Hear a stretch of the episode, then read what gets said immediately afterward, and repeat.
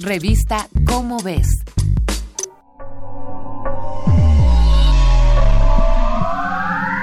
En la historia de la Tierra, la vida se ha recuperado de grandes catástrofes que acabaron con altos porcentajes de todos los seres vivos.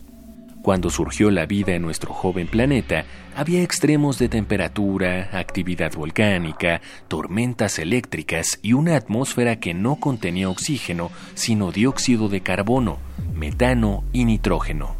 Fue en estas condiciones en las que hace aproximadamente 3.600 millones de años aparecieron las primeras formas de vida como las bacterias, seres unicelulares que se alimentaban de los gases circundantes. Estas primeras bacterias se adaptaron y proliferaron por todo el planeta hasta que surgió un tipo diferente, bacterias que podían utilizar la energía solar como alimento y que desechaban oxígeno. Hoy las conocemos como cianobacterias, bacterias verde-azules que pueden realizar fotosíntesis.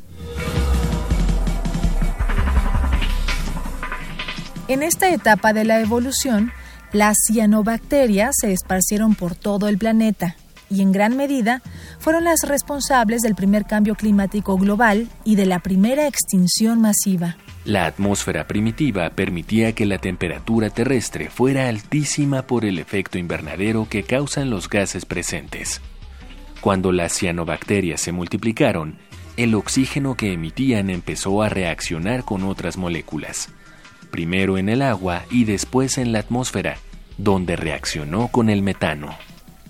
Este acontecimiento disminuyó tan drásticamente la concentración de metano en la atmósfera que ocurrió una glaciación global. Esto sucedió hace aproximadamente 2.300 millones de años y se conoce como Tierra Blanca, porque el planeta entero quedó cubierto de hielo.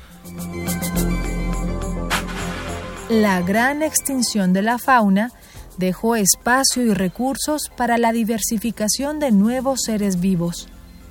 Así, en el periodo cámbrico, aparecieron seres vivos de una gran diversidad, a la que se conoce como la explosión del Cámbrico, y sabemos que ocurrió porque existe un yacimiento de fósiles conocido como Exquisito de Burgess. En ese tiempo, nuestro planeta fue un laboratorio de diversidad, pero todo llegó a su fin hace 488 millones de años, pues una nueva glaciación provocó otra extinción masiva. En este acontecimiento sobrevivieron los artrópodos, que llegaron para quedarse hasta nuestros días. Con la diversificación de los mamíferos surgieron muchísimas nuevas especies, entre ellas los primates. Hace 6 millones de años vivió el último ancestro común de los simios superiores y los humanos, los cuales evolucionaron en África hace dos y medio millones de años. Muchas especies de homínidos surgieron y desaparecieron.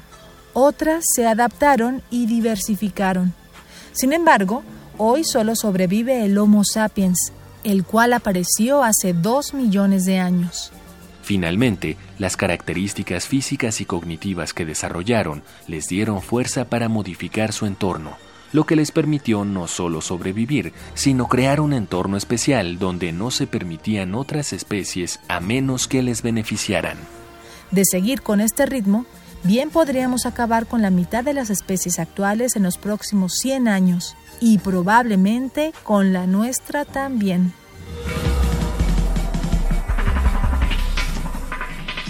Esta fue una coproducción de Radio UNAM y la Dirección General de Divulgación de la Ciencia de la UNAM, basada en el artículo La vida sigue. Grandes extinciones del pasado, de Fabiola Murguía Flores. Si te interesa conocer más sobre las grandes extinciones del planeta, consulta la revista Cómo ves, la publicación mensual de divulgación científica de la UNAM. Revista Cómo ves